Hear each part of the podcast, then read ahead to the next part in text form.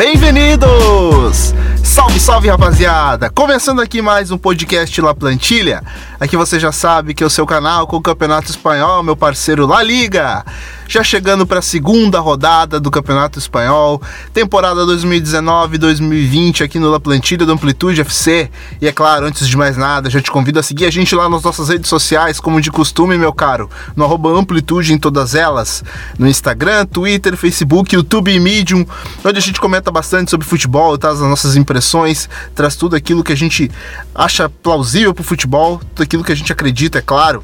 Não esquece também de dar uma chegadinha lá no site da HTA Esportes, os nossos parceiros especialistas em esportes americanos, que estão com a gente desde a temporada 2018 e estão com a gente também na temporada 2019, divulgando esse podcast maravilhoso. Para me ajudar a falar da segunda rodada do Campeonato Espanhol, eu tô com meus parceiros de Amplitude FC. Diga lá, Matheus Fiuza, como estás, hombre? Salve Nato, salve Edu, salve a todos os ouvintes do La Plantilha. É, foi uma rodada com poucos gols tirando o jogo entre Barcelona e Betis, mas com muitos jogos interessantes para a gente poder analisar. Demais!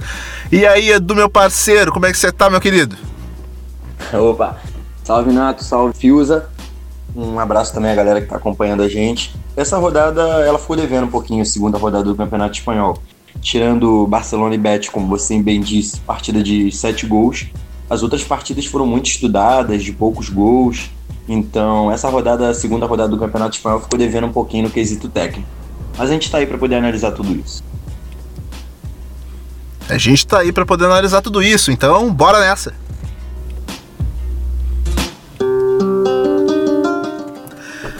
Matheus Fiuza, já começando, cara, lá por sexta-feira, onde a gente teve aí os dois primeiros jogos da rodada, cara, começando aí com a vitória do líder até, até então, o líder momentâneo do Campeonato Espanhol aí, o Sevilha, cara, que conseguiu aí engana, engrenar sua segunda vitória no campeonato, frente frente a esse Granada aí que, que surpreendeu na primeira rodada, a, a, a, apesar de tudo, inclusive fazendo gol, o, o soldado, cara, voltando ao Campeonato Espanhol novamente fez um jogo truncado aí com a equipe do Sevilha, cara, mas o destaque ficou mesmo por conta do, do Juan Jordan, né, cara? O jogador que veio do Eibar na temporada passada, jogou muita bola. Vitória então do Sevilha, líder por enquanto. É um, um vitória importante pro Sevilha para começar bem o trabalho do Lopetegui. É, teve uma mudança em relação à primeira rodada. O o Banega entrou no lugar do Oliver Torres, mas a estrutura do time praticamente continua a mesma. É, os primeiros 20 minutos o Sevilla foi melhor, é, até a saída do Reguilon, que fez um, um, uma primeira rodada muito boa, foi, foi, acho que o melhor lateral esquerdo da rodada passada, mas ele acabou tendo uma contusão e não pôde continuar na partida, o Escudeiro entrou no lugar dele. Porra, lance feio, né, mano? É, e, e meio que inesperado ali a contusão dele. Teve que sair, foi um desfalque importante na partida pro, pro Sevilha, porque ele é um cara que chega com muita facilidade ao fundo, tem muita qualidade no apoio e o escudeiro já não tem tanto essa técnica, ele deixa um ataque do, o ataque do Sevilha um pouquinho mais engessado. E aí o time visitante buscava sempre ou o Navas atacando pela direita, agora que não tinha mais o Reguilhão pela esquerda, e o Nolito dando essa profundidade para a equipe do Sevilha. E como você bem falou, Nato, o Juan Jordan fez uma partida excepcional. É, tem tudo para ser o, um dos donos desse meio campo, porque o Banega na temporada passada já tinha ido muito bem, agora o Juan Jordan chega para ser um complemento muito interessante, para ser uma peça fundamental no modelo de jogo do Lopetegui. E ele conseguiu marcar o gol, o gol da vitória para o Sevilha pelo lado do Granada, é, é o, você percebe que é um time com uma boa organização ofensiva. Você tem ali uma dupla de volantes interessante com o Etec e o Montoro. O, o Soldado participando muito bem dos ataques, é, é sempre fundamental para se aproximar e poder fazer com que o time a, avance no campo. E também tem o Vadilho, peça pelo lado esquerdo, muito forte no contra um, mas que não foi bem nessas duas primeiras rodadas. E quem entrou no seu lugar foi o, o Matiz, o venezuelano, que ao contrário do Vadilho foi bem, deixou boas impressões. Quem sabe ele não, não figura entre os titulares nas próximas rodadas, caso mantenha esse nível. E aí, Edu, conseguiu acompanhar alguma coisa desse jogo, cara, ou não? Consegui, consegui. É, quando vocês falam de Juan Rodan, cara, aqui chega até a ficar um pouquinho arrepiado. Eu gosto muito, muito, muito desse jogador. É, eu, sinceramente, não acompanhava bastante ele no, no Eibar, até que eu segui, um perfil do, no Twitter do Albert Ortega. Não sei se vocês conhecem. Ele fala bastante sobre futebol espanhol. Acho ele é excelente é o, é o mesmo. Principal, principal especialista de futebol espanhol que, que eu conheço é o Albert Ortega. Ele conhece muito. E ele começou a falar de Juan Rodan, eu não acompanhava até então, não conhecia, sabia que era volante do Eibar, mas não, nunca tinha parado para poder ver uma partida dele completa, não sabia como ele jogava. E a partir do momento que eu vi a primeira partida dele, eu lembro que foi até contra, contra o Las Palmas, um Eibar de Las Palmas, já duas, duas, três temporadas atrás. Ele fez um golaço de fora da área. O Juan Rodan caiu com uma luva nesse time do Lopetegui. É, acho que o Banega, por mais que ele tenha bastante qualidade, o Banega não é um jogador físico. Então, nas partidas em que o Sevilha é, exige um jogo físico, quando o Sevilha enfrenta o Leganês, Alavés, Valladolid, adversários que exploram bastante do físico, o Banega perde um pouquinho nisso. E como a dupla de volante da temporada passada era Banega e Roque Mesa, que fogem completamente desse jogo físico, o Juan Rodan chegou a poder agregar muito nesse time do Sevilha, porque ele tem a qualidade do Banega, do Roque Mesa, e tem um, um jogo físico bem, bem legal. Consegue combater no meio campo, um jogador que além de qualidade técnica, oferece também nos desarmes, na, na batida de fora da área e agregando no, no jogo contra o Granada na chegada dentro da área. O gol é de uma jogada que ele começa, ele começa, toca a bola para o Nolito, o Nolito devolve a bola para ele, ele estica a bola no, no Luke de Jong, ele, o Luke de Jong é travado e ele pisando na área pega o rebote, faz o gol da vitória do, do Sevilha. Sevilha, seis pontos, Venceu as duas partidas fora de casa. Eu até brinquei no meu Twitter falando que eu tenho 21 anos e acho que deve ser a primeira vez que eu vi o Sevilha ganhar duas partidas seguidas fora de casa. O Sevilha é como se fosse o Atlético Paranaense da Espanha. Ele em Nervion, jogando, jogando em Sevilha no, no Pirjuan, ele é um monstro, mas quando ele sai, tem o hábito de ponto a pouco. Sevilha ganha pouquíssimas partidas fora de casa e sem jogar nenhuma partida dentro de casa ainda nessa temporada, já começa a temporada com, com seis pontos, ganhando as duas partidas. Mas acho que a gente não pode deixar em momento nenhum de falar do Granada, que o Granada tem um ponto de seis, mas ele merecia muito mais. Ele fez uma partidaça no, contra o Vila Real, no 4 a 4 Claro que a defesa ainda está deixando um pouquinho a desejar, mas o ataque do Granada tá bem legal com, com o Soldado. O, Soldado tá, o Granada tá com três centroavantes: tem o Soldado, o Adrian Ramos e o Carlos Fernandes. Então, tem os pontos, o Vadilho, como, como o Fiuza falou. Também tem o Machis, que acho que está pedindo passagem no time titular venezuelano. Então, eu acho que se a gente estava em dúvida com o Granada a respeito do início da temporada, esse Granada mostrou que tem, tem futebol pelo menos para poder brigar pela permanência. Não vai ser cachorro morto, não. Pois é, mano, jogão aí já para iniciar a sexta-feira. Ô, Edu, já fica por aqui, mano, porque a gente teve mais um jogo ainda na sexta-feira. Eu tô falando da vitória uh, do Levante, cara, no clássico aí da cidade de Valência também, mais um clássico na cidade de Valência, entre Levante e Vídea Real, cara. 2 a 1 um de virada aí em casa um jogo em, em, que a arbitragem influenciou diretamente no resultado, cara. Teve lance polêmico para dar com pau, teve VAR, teve uh, pênalti sendo uh, voltado novamente, tendo, tendo, que ser, tendo que ser cobrado de novo, cara. Você conseguiu acompanhar alguma coisa desse jogo aí, Edu? Consegui, consegui. Para mim foi um dos jogos mais bacanas da, da rodada e um resultado que foi é, muito, mas muito, muito, muito mentiroso. É, o Vila Real perdeu de 2 a 1 um pro Levante, mas o Levante não jogou nada, de nada, de nada e aproveitou um apagão que o Vila Real teve em 5 minutos. Nesses 5 minutos o, o, Levante construiu Rapaz, uma mexida, é, é aquela mexida que consagra técnico, né, cara? Consagra o técnico. Mas, mas na verdade eu não, não consigo nem dizer que consagra, porque só do, do Paco Lopes não escalar o Roger Martin entre os titulares, eu acho um completo absurdo. Eu gosto bastante, gosto muito. É, ele já tinha que ter Leão. tomado uma surra aí, né, já, né, mano?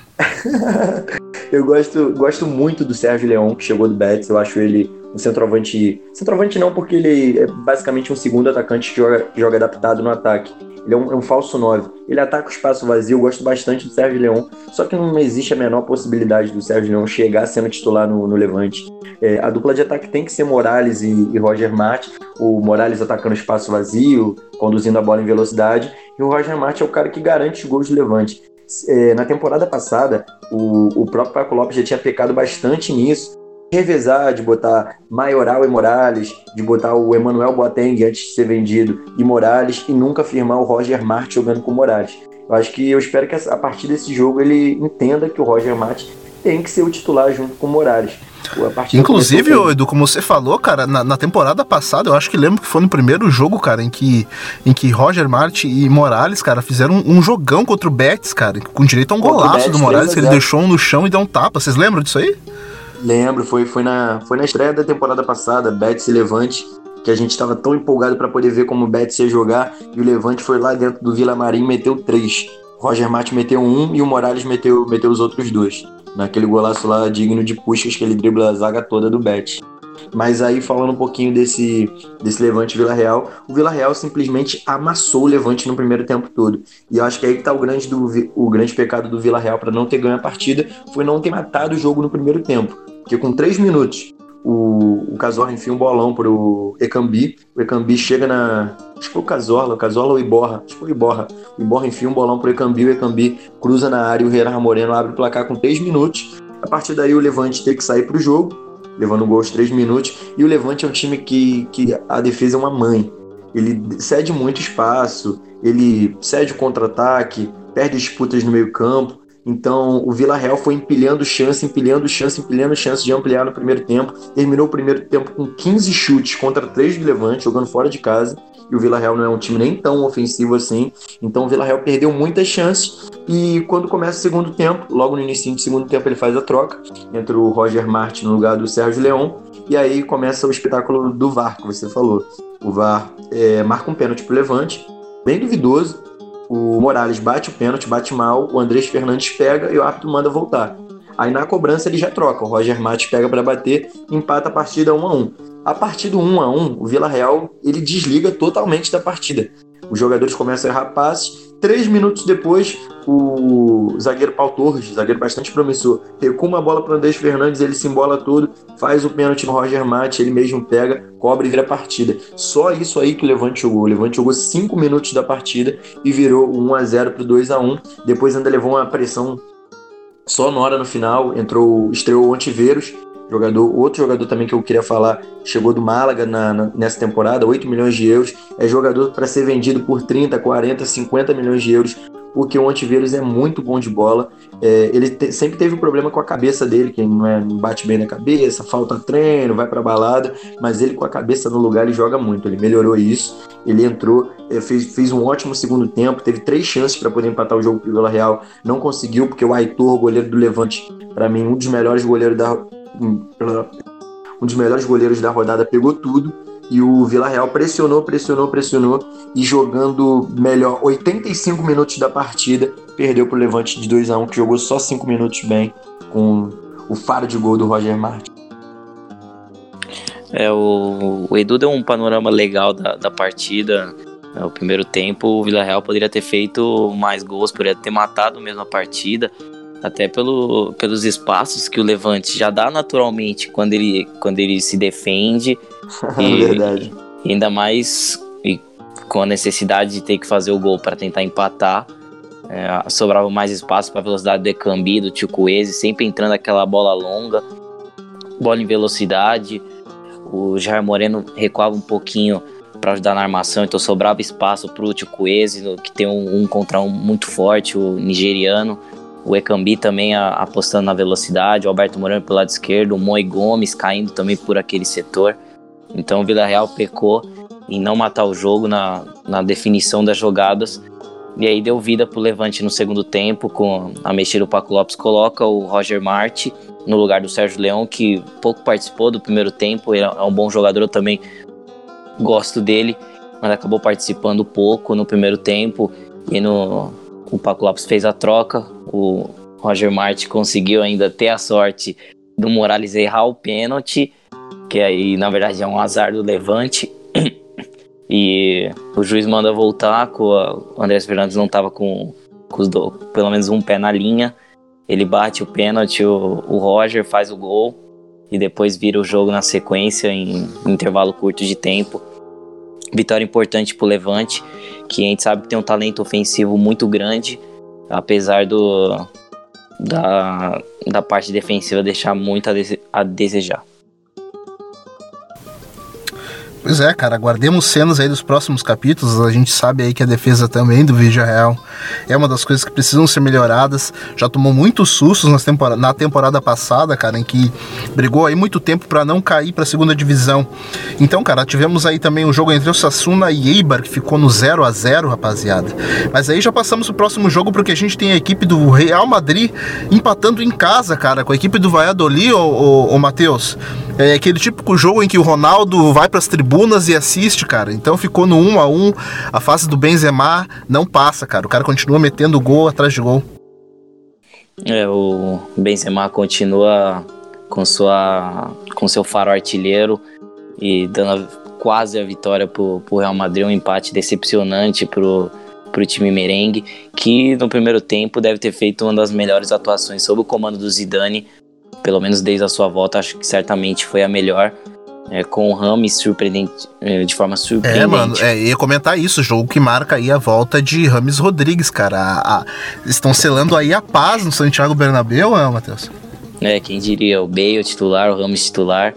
É, e um jogador do, do talento e do, do calibre do Rames né, não, não pode ser uma mera opção no banco de reservas, porque apesar de ele ter sido um pouco tímido nessa partida, você percebe como ele é inteligente na movimentação, como, é, como ele tem a capacidade de dar dinâmica para o meio campo, de chegar na área, aquela finalização que ele tem de fora da área, ele é, ele é muito bom nisso. E eu, como eu disse, foi um dos melhores primeiro tempo, primeiros tempos do, do Real Madrid sob o comando do Zidane.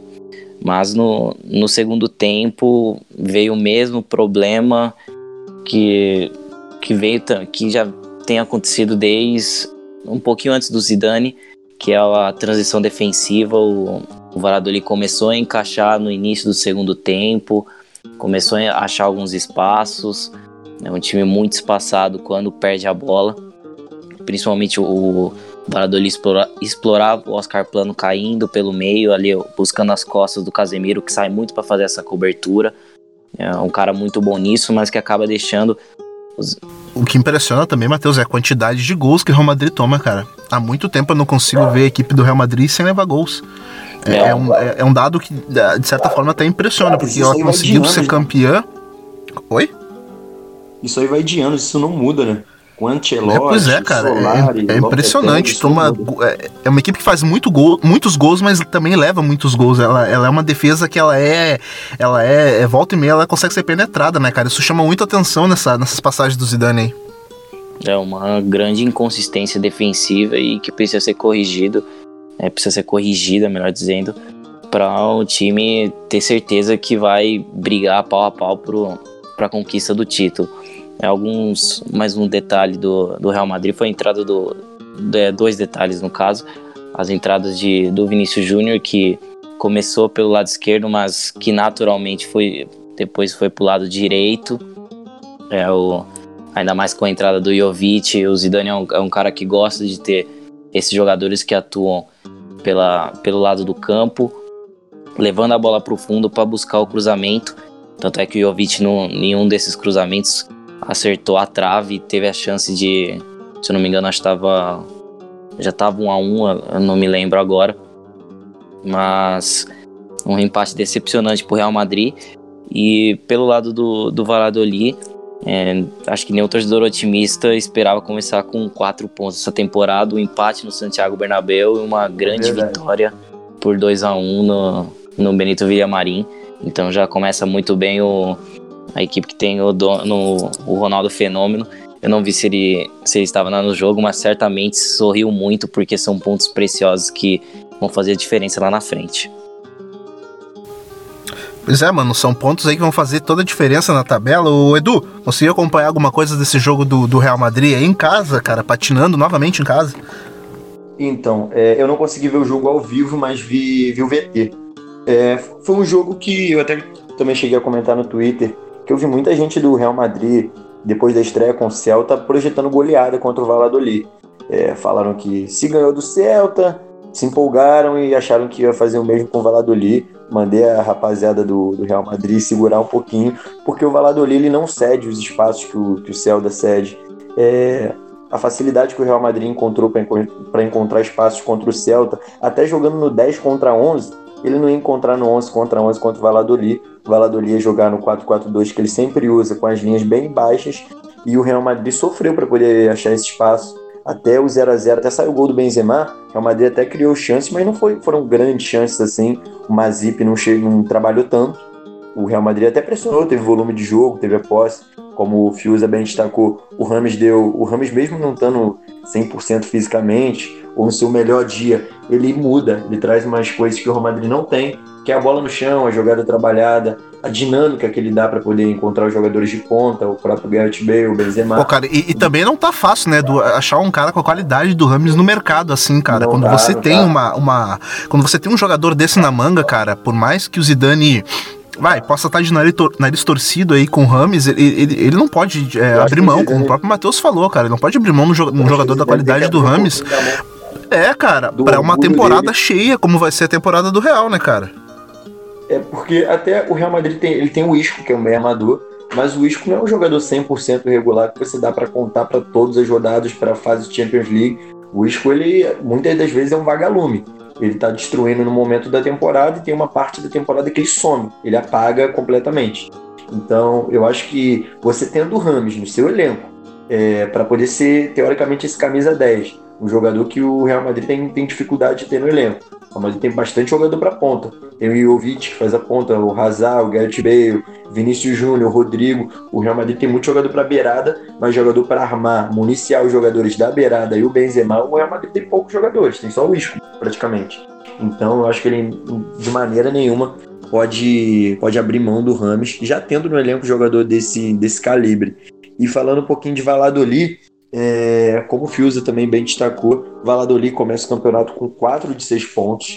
É, ele tira ponto, ele vence o, o Bet no Benito, no Benito Villamarim lotado, vence por 2 a 1 um gol do Sérgio Guardiola e do, do Oscar Plano.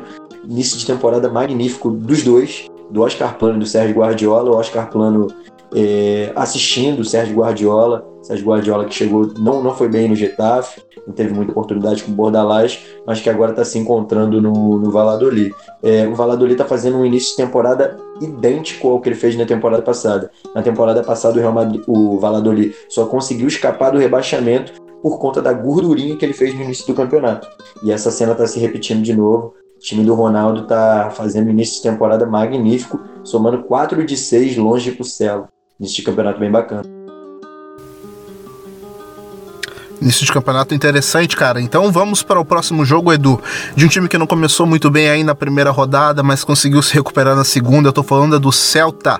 Celta de Vigo conseguiu uma primeira vitória no campeonato aí, cara, frente à equipe do Valência, o Edu, lá no Balaídos. Você conseguiu acompanhar esse jogo aí, cara? Esse jogo daí eu consegui ver inteiro. Consegui ver inteiro. E me surpreendeu bastante como o Celta conseguiu mudar de nível em uma semana. Claro que a partida do Valência foi uma partida totalmente abaixo, a gente tem que considerar isso. O Parejo não foi o Parejo, Rodrigo Moreno entrou e não foi o Rodrigo Moreno. O time do Valência, na verdade, ninguém foi ninguém. O Douglas foi muito mal, o Coquelin rendeu abaixo quando, quando, participou do jogo, mas só o Silas se destacou, evitou até um placar mais, mais elástico, mas a vitória do Celta foi uma vitória bem consistente. É, a estreia do Aidu, zagueiro que, que chegou para poder reforçar a defesa, ele jogou, não foi titular na, contra o Real Madrid e já chegou com sheet, chegou com moral. É, a defesa do Celta se comportou muito bem, jogou com Kevin, Araújo, Aidu e o Olaza na esquerda. Lobotka e Fran Beltran ganharam o duelo no meio do campo, em cima do Parejo e do Condogber. E na frente, o Iago Aspas, que não rendeu no, no nível Iago Aspas, mas que teve uma, uma dupla, dois jogadores com ele que diferente da temporada passada, carregaram o piano quando o Aspas não foi tão bem. Foi o Denis Soares, que chamou a responsa do jogo. Jogou Fez um puta Soares, jogo, hein, cara? Perdeu o pênalti. Destruiu com a partida. Ele perdeu o pênalti no último minuto que o Silas pegou, mas isso aí não apaga em nada a partidaça que ele fez. Para mim, foi, foi o homem do jogo. E o Toro Fernandes. Toro Fernandes, o, o uruguaio que chega para poder substituir o próprio Maxi Gomes, que jogou no Valência. Torcedor do Celta estava morrendo de medo da, da lei do ex, com certeza mas o Max Gomes também foi muito mal. Ele começou com o Gameiro, não jogou nada bem. E o Toro Fernandes fez um golaço de letra, jogada do, do Olaza com o Denis Soares. O Denis Soares fez a assistência e o Toro Fernandes tocou de letra, primeiro gol dele na Espanha. Tem tudo para poder ser o substituto do, do Maxi Gomes. e tá jogando também porque o Santimina tá voltando de lesão. O Santimina entrou no lugar do, do Toro Fernandes no, no finzinho da partida. Então a vitória do Celta por 1 a 0 1 a 0 foi, foi mentiroso também, porque o Celta jogou para fazer 2, 3, 4 no Valência, não passou perrengue nenhum. O Valência só teve uma chance com, o Daniel Vaz, que o Rubem Blanco fez uma defesaça, a bola pegou no travessão, mas o volume de jogo do Celta foi muito grande e o Silesen evitou uma goleada do Celta no Balaídos. Gostei bastante da evolução do Celta dessa primeira rodada com, com o Real Madrid, que ele tomou um vareio de bola jogando com a mais, para essa segunda rodada que ele venceu o Valência, venceu bem o Valência, mesmo ganhando só por 1 a 0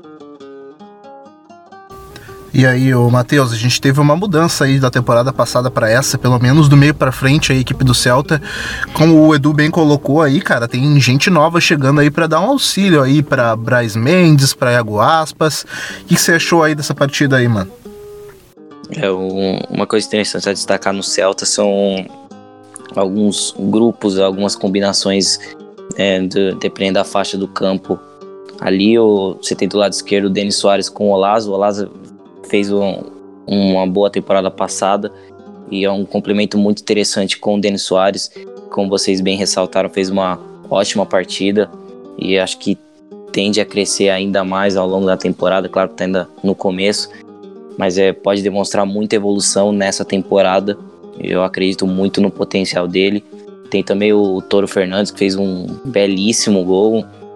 É, um, um, utilizou o recurso ali, o toque de letra né, sem chance pro, pro Silecen, provavelmente um, um gol mais bonito da rodada, pelo menos compete entre os mais bonitos.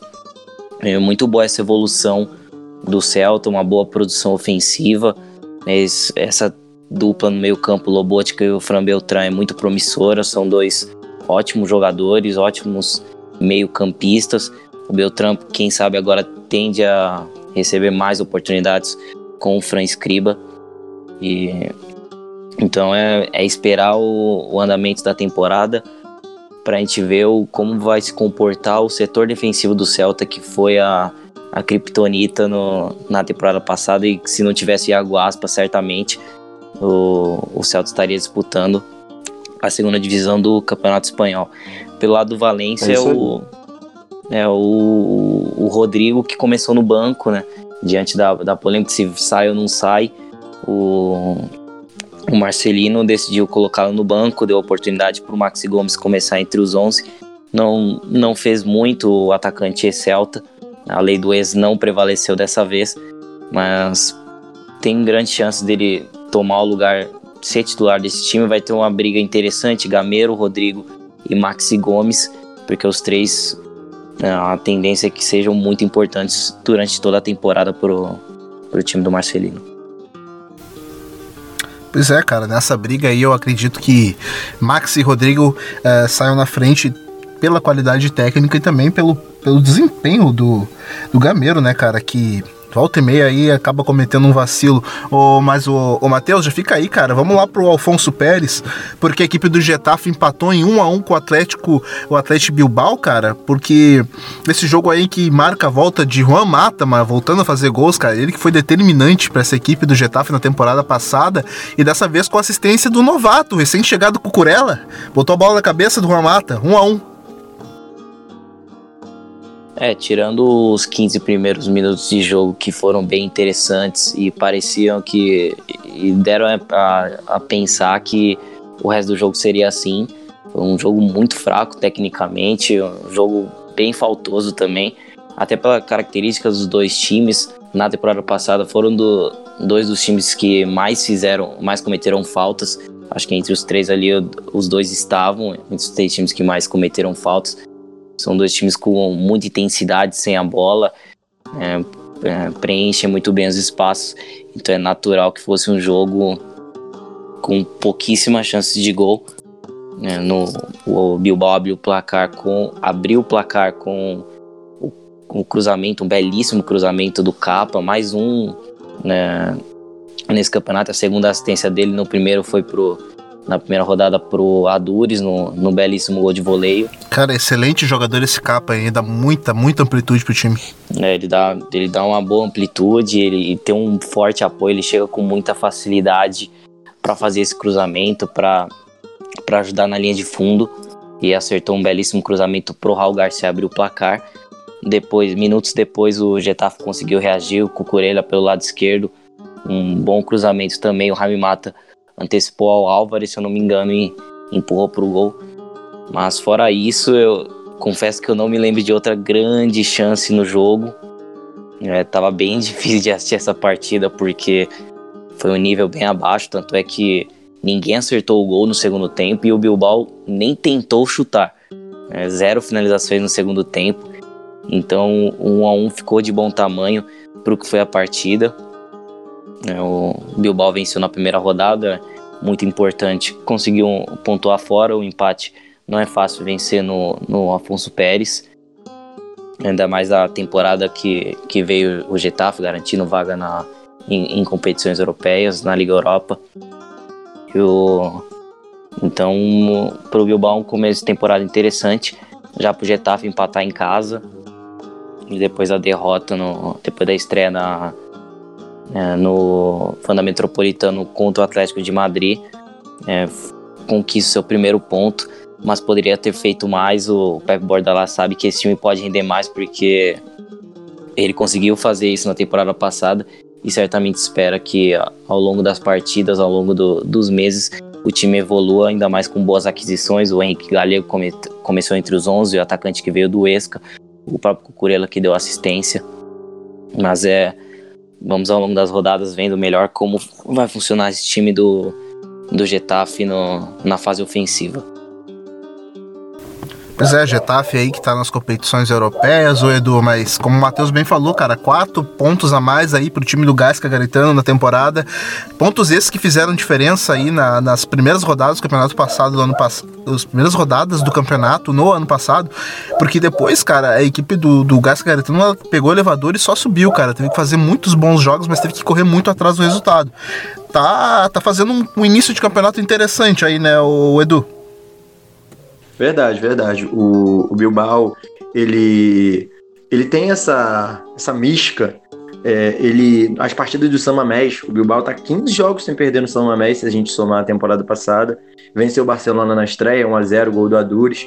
O Bilbao é um time que leva pouquíssimos gols com o Gacha Garitano. Não era assim com o Berizzo. O Berizzo é um técnico que gosta de propor o jogo, que gosta de ser ofensivo. Então isso aí se fazia com que o Bilbao assim como o Celta, como vários outros clubes, o Betis, o Bilbao era um time que fazia gols, mas que levava mais gols do que fazia. Então, quando chega o Gaisca Garitano, ele é um treinador com uma, um estilo bem reativo de jogo, uma ideia bem clara de jogo reativo. O Bilbao não é um time que vai dar espetáculo, apesar de ter Muniain, Raul Garcia, Inácio Williams, Adures, Benhati, jogadores bons de frente. Não é um time que vai dar show, é um time que joga bem com os extremos, ele aproveita bem o Muniain da esquerda, aproveita o Demarcos na direita, ou o Ibai Gomes, é, e tem bastante cruzamento na área. O Bilbao é um time que usa muitas laterais para poder cruzar para o Inak Williams, para poder esticar a bola em velocidade para o Inak Williams, para poder cruzar para o Raul Garcia, que é, um, que é um jogador que gosta desse duelo físico. Então, como eu disse, o Bilbao tem essa mística, esse, esse desafio que ele gosta de vencer as partidas no San Mamés vencer no San Mamés, somar três no San Mamés e nas partidas fora de casa ele busca pontuar. Como pontuou contra, contra o Retafe, patando por 1 a 1 Claro que o objetivo era a vitória, mas somando de quatro pontos de seis sempre, você chega na, na Liga dos Campeões, ou ao menos briga pela Liga dos Campeões com, com esse rendimento. Então, o Bilbao começa muito bem a temporada, somando 4 de 6 contra dois times difíceis. Vencer o Barcelona, mesmo sem o Messi, não é fácil. E empatar no Coliseu contra o Getafe do Bordalás também é complicado. Então, o início de temporada do Bilbao é bem bacana se a gente, se a gente analisar esses dois resultados. Demais, cara. Então já vamos pro próximo jogo aí, o Edu.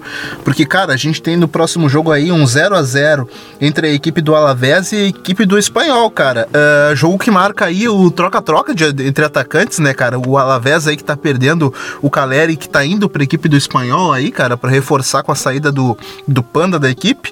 Uh, mas em matéria de jogo, um jogo muito, muito truncado. O Edu, você conseguiu acompanhar alguma coisa desse jogo aí, cara? O 0 a 0 entre Alavés e Espanhol? Então, é, esse daí também foi um jogo que eu não consegui ver ao vivo, mas vi o VT. É, o jogo do Alavés com, com o Espanhol foi idêntico ao jogo do Retafe com, com o Bilbao. A diferença é que o Retafe e o Bilbao teve os 15 minutos, os 15 primeiros minutos avassaladores e Alavés e Espanhol foram os 15 minutos bem legais, apesar de não sair o gol. É, primeiro tempo muito chato, muito estudado. O Alavés é um time que não troca característica, apesar de ter trocado o Abelardo pelo Azier Garitano. É, continua reativo, continua apostando muito, muito, muito na bola parada. E se a gente for analisar a defesa e a capacidade de gols na bola parada, o Alavés vai sentir muito a falta do Guillermo Maripan, zagueiro chileno que foi para o Mônaco por 18 milhões de euros. Uma venda boa, se a gente for analisar financeiramente, 18 milhões de euros por um zagueiro que o Alavés contratou por 2 milhões e meio. O Alavés saiu muito lucro nisso.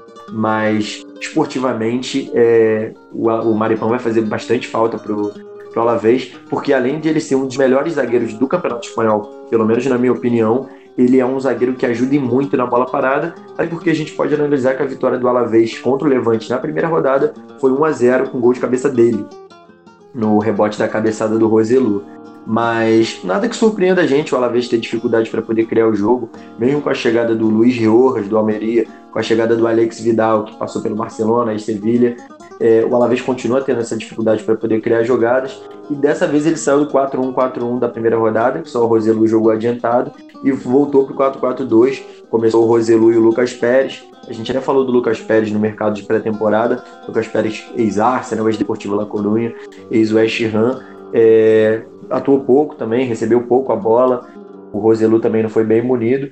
E apesar da pressão no finalzinho do Alavés, que chutou bastante, metralhou o gol do Diego Lopes, esse gol não saiu e a partida acabou em 0 a 0 Sobre o espanhol, falando aqui rapidamente, o espanhol é um time também que eu acho bem provável que ele tenha elenco para poder jogar a Liga Europa e a Liga no mesmo nível. O espanhol tem um elenco bem curto, melhorou, claro, agora com a chegada do Caleri, vai ter o Caleri, o Yulei, Matias Vargas, o Melendo, algumas boas opções para frente, mas eu não consigo ver o espanhol é, alcançando Liga Europa de novo, não consigo ver o, o espanhol com força para chegar longe na Liga Europa. A princípio, se o mercado acabasse hoje, eu via o espanhol como literalmente o time do meio de tabela. Um time para décima, décima primeira posição. Não vejo um elenco muito grande para poder brigar por grande coisa nessa temporada, não. Matheus, conseguiu acompanhar alguma coisa desse 0 a 0 cara? Uh, como o Edu bem falou aí, o Alavés uh, perdendo alguns reforços desportivamente, cara, para mim, infelizmente, acaba entrando na briga uh, ah, para tentar se manter na Série A do Campeonato Espanhol. Conseguiu acompanhar alguma coisa, Matheus? É, desse, dessa partida um, foi um cenário já esperado.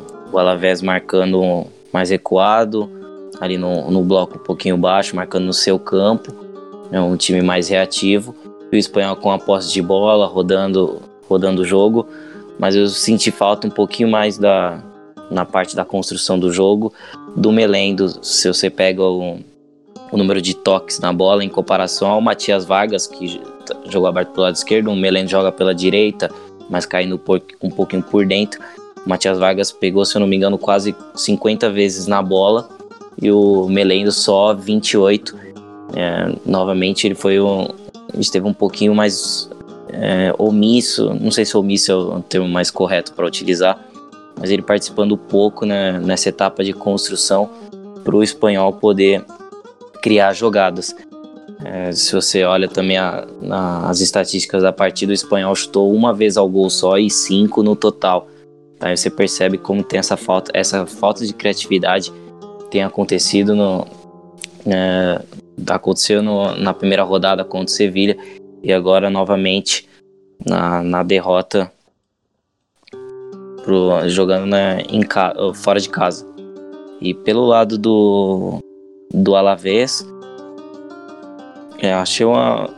Até que, tirando o finalzinho ali, com que fez uma boa pressão, é, foi, como eu disse no começo, um, um, um, cenário muito esperado de um time que teve perdas importantes, além do Abelardo Fernandes, que fazia um grande trabalho.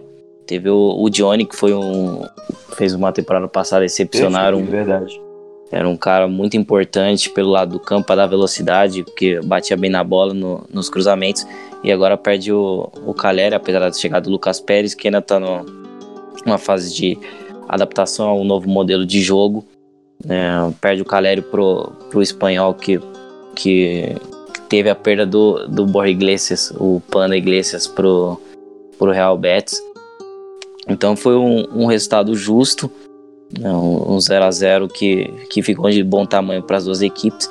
E como o Edu falou na, na questão do espanhol sobre o elenco, é, ainda mostra algumas carências e com certeza não, não vai conseguir competir da mesma forma na Liga Europa e no Campeonato Espanhol. Então é, é bom decidir as prioridades para não ter qualquer problema futuro. O Matheus, como você bem falou, cara, é bom definir as prioridades e é muito bom, muita prioridade times que vão brigar aí para não para tentar se manter na Série A do Campeonato Espanhol, tentar somar o maior número de pontos, o que não foi o caso dessa rodada, o que não foi o caso do Mallorca, cara, que em casa perdeu para Real Sociedade, Real Sociedade que é um dos times que a gente deve ficar de olho nesse Campeonato Espanhol, com um meio-campo muito promissor, muito talentoso, uh, Martin Odegar uh, voltando ao Campeonato Espanhol, cara, e já voltando com gol. Jogaço. Uh, Real Sociedade 1, né, fora de casa, quatro pontos já somados da Real Sociedade trabalho interessante que vai ser esse cuidar da Real Sociedade nessa temporada, o Matheus. Uh, três pontos, três primeiros pontos para Real Sociedade. É, mais uma equipe que jogou as suas duas partidas fora de casa e conseguiu fazer uma boa pontuação, empate primeiro com com Valência, jogando no Mestala e agora na, jogando fora de casa também, né, consegue a vitória diante do do, do Mallorca. E como você disse, Nato, é, tende a ser um time muito interessante. Você tem o, o meio campo com o Ilhamendi, o Merino e o, o Odegar. Na frente o Januzaj com o Yarzabal, muita velocidade, muita troca de posição, muita movimentação. Você tem o pivô do William José, vai ter a opção do, do Isaac, do, que veio do, do Borussia Dortmund, que é um bom atacante também. Então a, a tendência do, da Real Sociedade sob o comando do Alguacil, que, que fez um, um bom trabalho após a demissão do Garitano na temporada passada. É, levou o time a, a parte de cima da tabela a brigar até a última rodada por vaga na, na Liga Europa. E agora com reforços pontuais, a tendência é que o time brigue novamente por vaga em competições europeias, porque tem um meio campo, tem um setor ofensivo muito talentoso, com, que tem dado muita expectativa na, na imprensa espanhola e nos torcedores da Real Sociedade, principalmente com o Odegardo, que fez um, um belo gol, uma bela construção ofensiva do gol da Real Sociedade, três pontos. E também jogou muito bem, cara, durante o jogo todo. Sim, então três pontos é importantíssimos para a Real Sociedade para brigar por vaga nas competições europeias. E aí, Edu, conseguiu acompanhar alguma coisa desse jogo, cara? A Mallorca também que aí está se reforçando, anunciada aí a contratação do atacante Culto Hernandes aí, o, o, colombiano, cara, que teve passagem aí no Campeonato Espanhol ano passado, cara, e também fez um bom Campeonato Espanhol ano passado, diga-se de passagem, embora o seu time tenha caído. O que, que você conseguiu acompanhar desse jogo aí, Edu? Verdade, verdade. É, antes de falar do Mallorca, vou só dar um, dar um pitaco sobre a Real Sociedade. A Real Sociedade tá com, com um time bem bacana do meio para frente, como o Piusa falou bem. Tem o Oyarzabal, tem o Odegar, que tá, chegou com tudo, né? Voltou à Espanha com tudo. Tem o Januzaj, o, essa dupla de volante bem legal, o Mikel Merino e o Larramendi. Mais um jogador que está vindo do banco e está somando bastante, contribuindo bastante nessa segunda unidade do time da Real Sociedade é o Porto. Porto que chegou do Hirona, não permaneceu no Hirona para poder jogar a segunda divisão, é porque ele não tem nível é verdade. de divisão, ele tem, tem nível para poder jogar na primeira. E ele ontem entrou no segundo tempo, ele que constrói a jogada do gol da do gol do Odegar, jogando pela direita, faz o cruzamento, faz o passe, na verdade, o Odegar domina, chapa a bola no canto, golaço. E eu acho bacana do Porto, porque o Porto traz uma característica que a Real Sociedade não tem a Real Sociedade tem pontas muito técnicos. O Januzaj é técnico, o Odegar é técnico e o Yarzabal também é muito técnico e o Porto traz essa velocidade que nenhum desses três tem. Esses três canotinhos são muito habilidosos com a bola no pé, constroem habilidade, técnica, mas não tem tanta velocidade. E o Porto dessa saída de contra-ataque bem legal para a Real Sociedade, tanto que o gol sai aos 40 do, sai aos 40 do segundo tempo, quando o Mallorca começa a pressionar a Real Sociedade. Mallorca que tem o Lago Júnior, chegou agora o Cucho Hernandes, o Cubo ontem até o que eu sei, não, não estreou ontem o Cubo, não foi nem relacionado para a partida.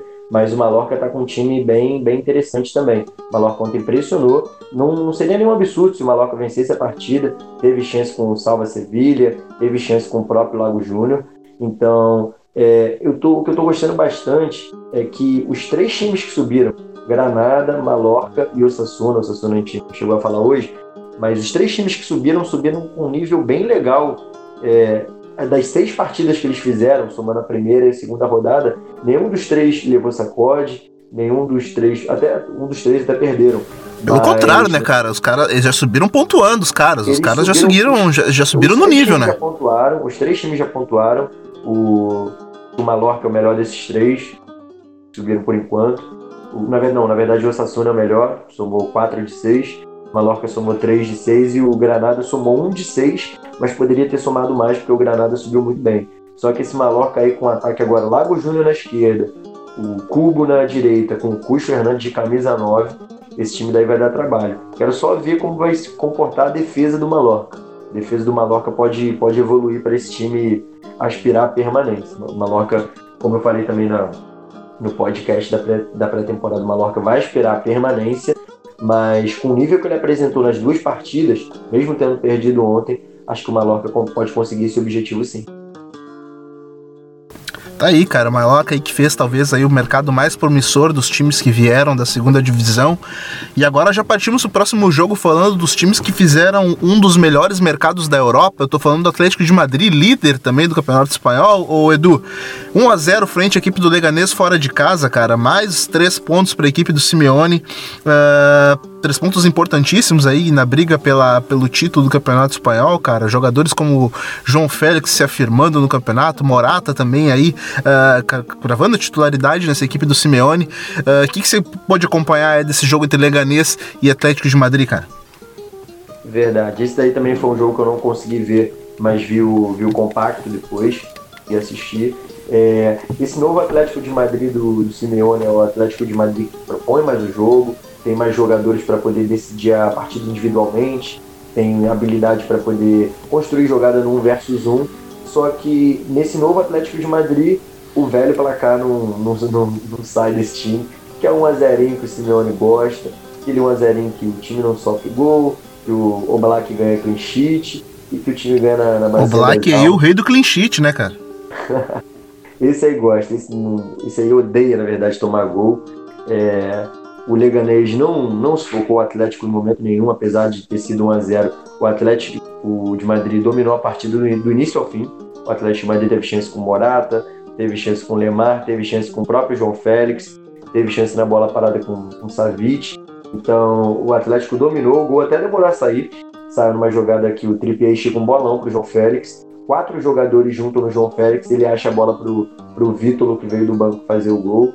Mas, como eu disse, o Atlético de Madrid teve chance para poder fazer o segundo, para poder fazer o terceiro. Tem uma jogada que o Morata sai cara a cara, ele e o João Félix contra o goleiro. Ele não toca a bola, finaliza em cima do goleiro.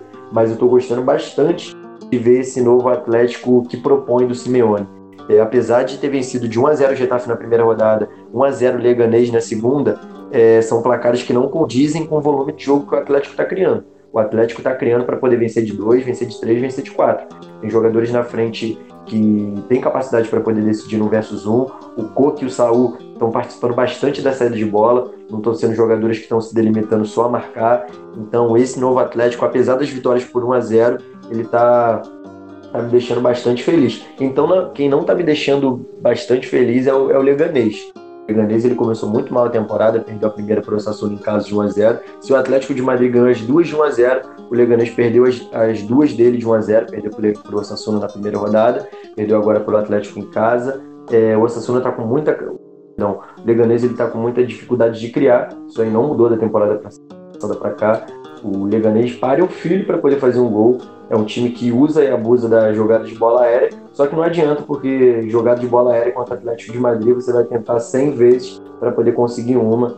O Leganês não criou nada, não criou nada na partida. O Rock Mesa, que chegou no Leganês, não está bem. Ele não se adequa ao estilo de jogo do Leganês. O Leganês é um time que usa e abusa também da intensidade, da marcação. E o, Le... e o Rock Mesa ele tem qualidade, ele não tem tanta intensidade assim.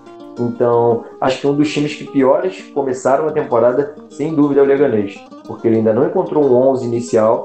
um time base para poder disputar igual disputou na temporada passada. E é um time que está com uma dificuldade imensa para poder criar chance de gol. Não digo nem para fazer gol, não. Fazer gol vai, vai cair os gols pro Leganês porque ele usa e abusa da bola parada. Mas o Leganês cria pouquíssimas chances de gol. Criou poucas chances contra o Osasuna e criou menos ainda ontem contra o Madrid.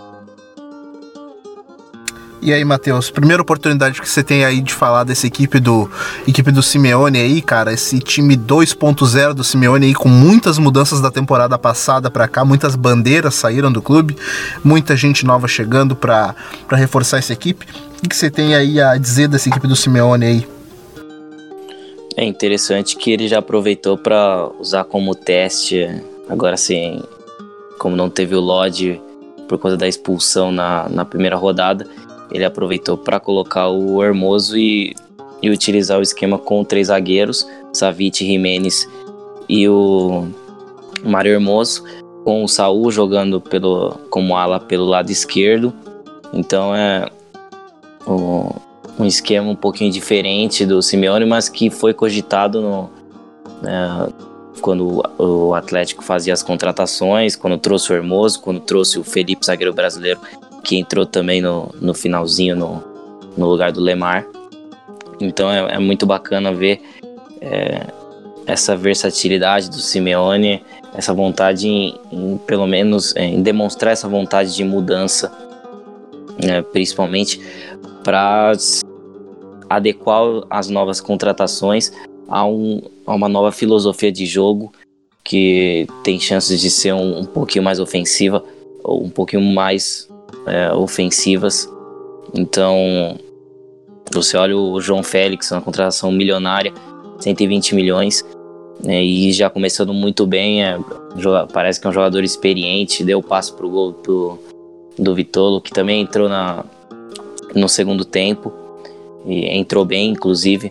Então é, é muito bacana ver o novo, o novo posicionamento de, de alguns jogadores, como o Lemar atuando um pouquinho mais por dentro, o, junto com, com o Thomas, que fez um papel um pouquinho mais adequado jogando na frente dos zagueiros, o, o Coque e o Lemar jogando por dentro, o Morato e o João Félix aparentemente tem tudo para ser um, uma boa dupla de ataque, enquanto não o Diego Costa não estiver disponível. Um pouco peculiar essa inversão do, do, do Saúl, do Lemar, né, cara? A gente sabe que, que, que, ocorre muito a troca. O Lemar, que joga mais aberto, costumeiramente, quando veio da França, jogava muito mais aberto do que por dentro.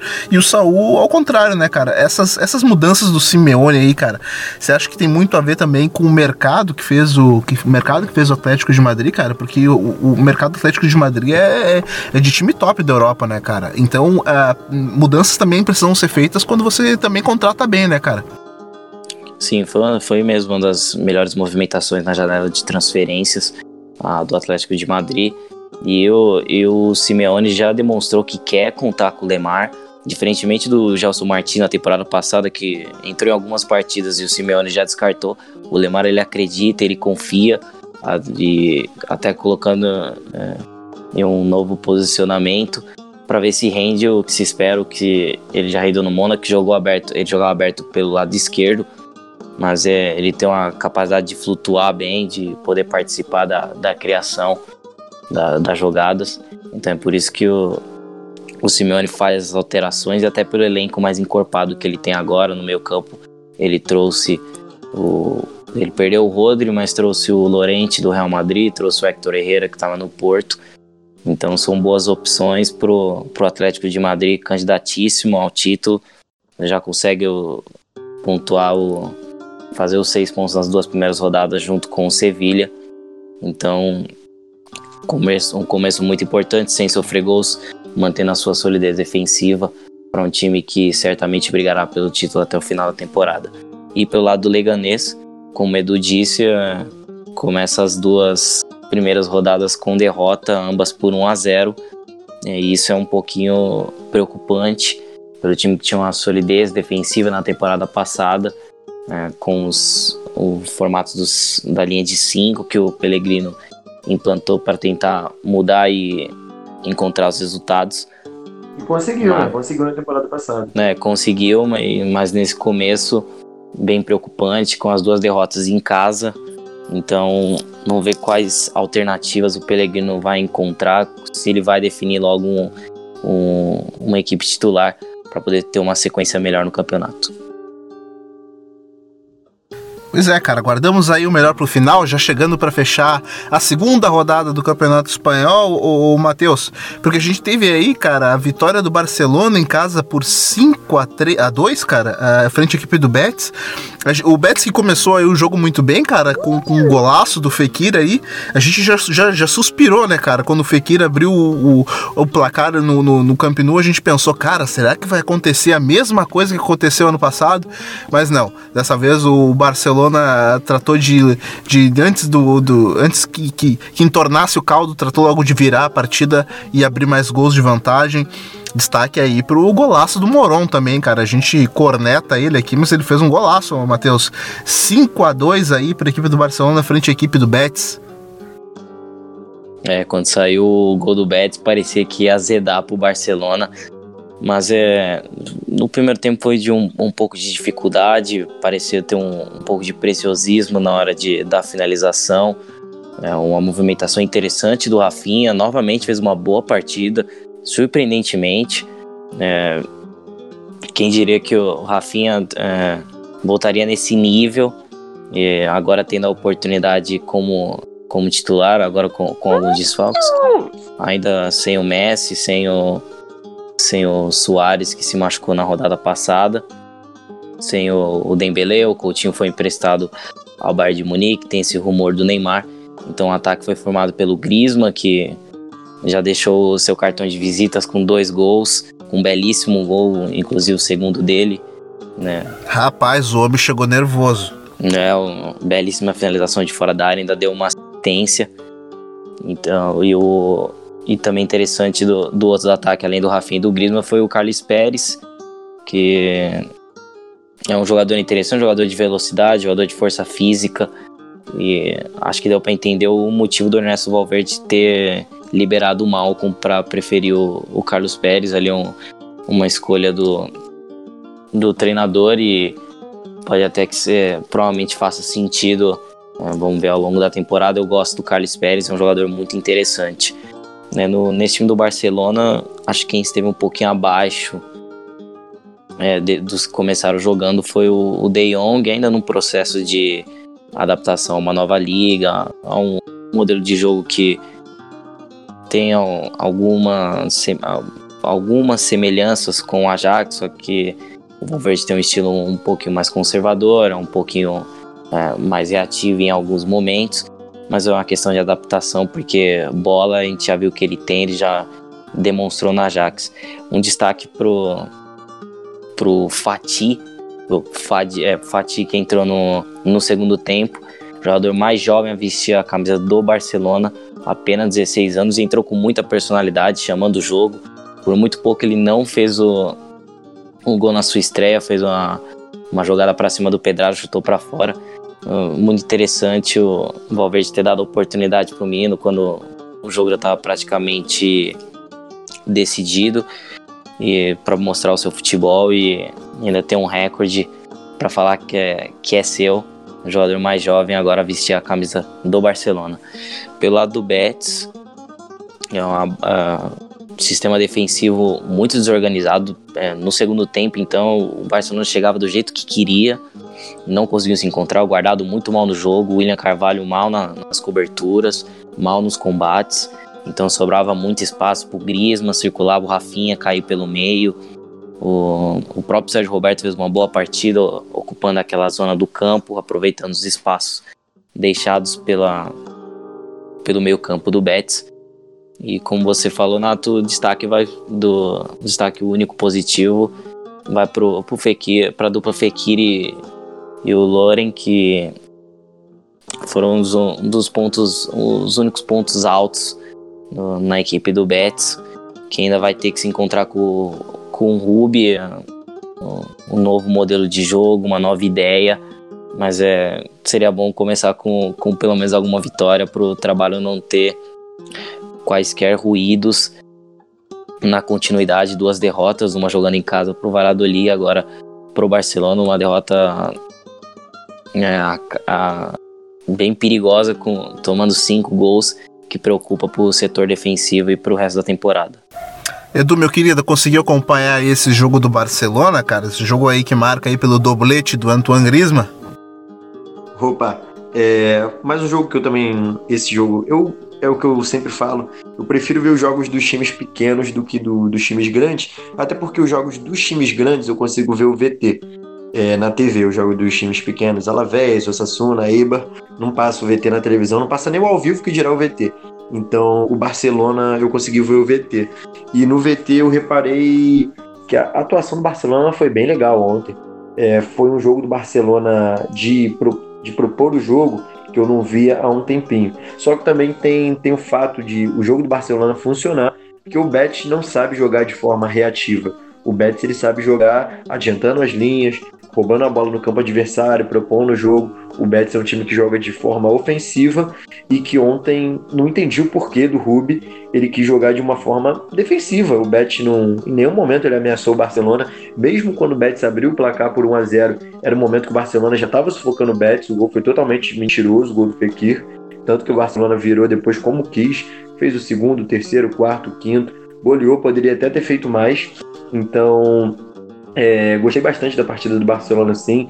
É, se falou do Grisma, claro, o Grisma decidiu a partida para o Barcelona, mas eu gostei muito ontem da partida do Sérgio Roberto e do Busquets. Se o De Jong não brilhou tanto, o Sérgio, Sérgio Roberto e o Sérgio Busquets, eles dominaram o meio campo ontem, produziram diversas chances de gol. O passe do gol do Alba sai do Busquets, o passe do gol do Grisma sai do Sérgio Roberto, o, como o Fiuza falou, Carlos Pérez, eu não gosto muito dele, mas ele ontem fez uma boa partida, fez gol, gol de canhota o Fatih estreando. Então, se o Barcelona deixou muito, mas muito mesmo a desejar na estreia contra o Bilbao, ele conseguiu compensar isso com lucro ontem. Ele compensou bem, venceu, venceu bem o Bet 5 a 2 é, Agora falando um pouquinho do Bet, o Bet 0 de 6, não venceu nenhuma das duas partidas, perdeu as duas.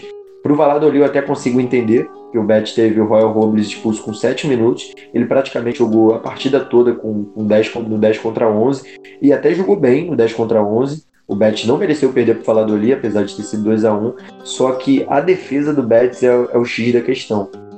O Ruby ainda não conseguiu encontrar um modelo de jogo em que o Betis consiga machucar o adversário sem ser machucado pelo adversário. O Betis até consegue atacar, consegue fazer gols. No ruim do ruim, o Betis tem três gols em dois jogos, só que ele tomou sete em dois jogos. Então, é, os laterais do Betis, tanto Pedraza quanto Emerson, o Alex Moreno que chegou do Raio, o Barragan, é, os laterais do Betis são para o 3-5-2 são para o esquema que o Setien usava. São, eles, na verdade, não são laterais, são alas. O Pedraza jogava na linha de meio campo quando ele jogava no, Vila Real. O Alex Moreno, quando jogava no Raio, ele jogava como ala também, quando o Raio jogava na defesa de 5. O próprio Emerson, ele jogou de ala direita com, o Setien uma boa parte uma boa parte do tempo, né? Então, eu acho que o Bet, ele não tem laterais. O Bet tem alas. E esses alas jogando numa linha de quatro, ele gera muito problema. Tanto que o Alba faz o gol no costado do Emerson, o Pedraza, ele passou mal com o Fatih quando ele entrou. Então o Bet está com muito problema. Tanto que eu achei pontual, cara, a contratação, a contratação do Pedraza, eu achei pontual quando, quando você perde um lateral esquerdo como tinha o Betis, cara, para para sim. porque é, o, o Júnior Firpo e o Pedraza, ele, eu conseguia ver uma equivalência na, na no, dos dois jogadores. Exato. Quando você. Mas, mas aí quando você bota o cara na linha defensiva, você arrebenta o cara, né, pô? Não, aí, aí, não tem como, porque o Alex Moreno, eu acompanho porque eu, eu torço pro raio. O Alex Moreno ele não sabe nada de marcação. O Alex Moreno no 3-5-2 que o Setien usava, ele ia render muito bem. Ia ser um ala que ia participar do jogo por dentro, que ia chegar na linha de fundo o tempo todo. O Alex Moreno tem um recurso incrível para poder driblar, para poder finalizar no gol, ele tem uma boa finalização. Só que agora meter Alex Moreno, o Emerson, o Pedraza e o Barragan na linha de quatro, aí você quebra o esquema defensivo todo. O Bartra, o Sidney, o Mandi, o Fedal, eles vão passar mal com esses laterais porque eles não marcam nada, nada, nada. E o Bet nessa brincadeira, o Bet já tomou sete gols em dois jogos, somou zero de seis pontos e o início da era Ruby não tem sido nada legal. Só para poder fechar falar do, do Lorém Moron, Lorém Moron acho que é o cara mais azarado da Terra, porque o Borja Iglesias chega, se lesiona. O Lorém Morão faz dois gols em duas partidas. Faz gol contra o Valladolid, faz um golaço contra o Barcelona ontem no Camp Nou. Só que esses dois gols do Lorém Morão não adiantaram de nada. não somaram nenhum ponto no Betis. Ele fez o gol que descontou na derrota contra o Valladolid e fez o gol ontem de, basicamente, um gol de honra contra o Barcelona, golaço que ele fez contra o Barcelona, só que os gols dele não, não deram ponto nenhum pro, pro Bet. É muito azarado o Lorem Morão. Pois é, cara, aí o centroavante dos gols inúteis, o Lorem Morão tem, acabando sendo conhecido aqui pelo La Plantilha. Rapaziada, finalizamos aí a segunda rodada do Campeonato Espanhol. Eu já chamo a atenção de você aqui, ouvinte do La Plantilha, os jogos que nós temos aí na, na terceira rodada, cara, porque a gente já tem clássico já nessa terceira rodada, cara. O clássico lá do País Basco, a gente tem Atlético Bilbao e Real Sociedade aí. Jogo um jogaço, né, cara? Jogo que marca aí a, a, o primeiro clássico aí da, do País Basco uh, que nós teremos. Também, cara, jogamos entre Vídea Real e Real Madrid também, aí fechando o domingo na. Uh, Uh, no dia no dia 1 de setembro aí entre Vídea Real e Real Madrid, um jogão também. E, também o, Barcelona, cara, indo enfrentar essa equipe do Osasuna que veio aí da segunda divisão. Uh, jogo interessante pra gente acompanhar no sábado, certo? A gente já, já estende nosso convite novamente a você, ouvinte do La Plantilha, que segue a gente nas redes sociais, no arroba Amplitude FC, em todas elas, para você também avaliar o nosso podcast, das cinco estrelas para ele, para ele ser bem divulgado, ser bem amplo para todo mundo que acompanha o Campeonato Espanhol, essa que é a liga mais legal do planeta, certo? Segue a gente também nas redes sociais, também não esquece de dar uma chegadinha lá no site do HTE Esportes. Novamente eu refaço o convite, certo? Matheus Fiuza, meu parceiro, quem quiser te seguir nas redes sociais, cara, acompanhar aquilo que você escreve, faz o quê? É, agora quem quiser me seguir lá no onde eu mexo mais, que é o Twitter, pode procurar por Mate Fiuza, Fiuza com Z 99. Eu, eu mudei de conta porque o Twitter bloqueou a, a outra, porque ele dizia que eu, não, que eu era menor de idade, eu fui mexendo lá assumi que deu ruim. deu ruim, então aí eu aí eu tô com a nova Mate Fiuza 99. Quem quiser só seguir lá que a gente vai postando sempre que dá é, informações e análises sobre futebol espanhol e futebol em geral. Certo, meu parceiro. Fala aí, Edu, meu querido. Quem quiser te seguir nas redes sociais, acompanhar seu Twitter, seu Instagram, cara, faz o quê? Passa o teu recado. é, Edu underline RVM para poder seguir. É, meu Twitter basicamente é só para poder falar de futebol espanhol. Eu falo um pouquinho de Brasileirão, é, uma vez a cada 365 dias falo de Premier League, é muito raro, mas é basicamente todos os dias eu estou falando de Campeonato Espanhol. Eu amo La Liga. E também é convidar vocês também para curtirem minha página do Raio no Brasil, arroba RVM Brasil. Valeu? Valeu, meu querido. Se você também está pela internet, é só dar uma chegadinha lá no arroba Nato Natoso, que a gente está por lá também, certo? No mais é isso, segunda rodada do Campeonato Espanhol vai ficando por aqui e a gente se vê na rodada de número 3, meu amigo. Isso mesmo. No mais é isso, um abração. Tchau, tchau.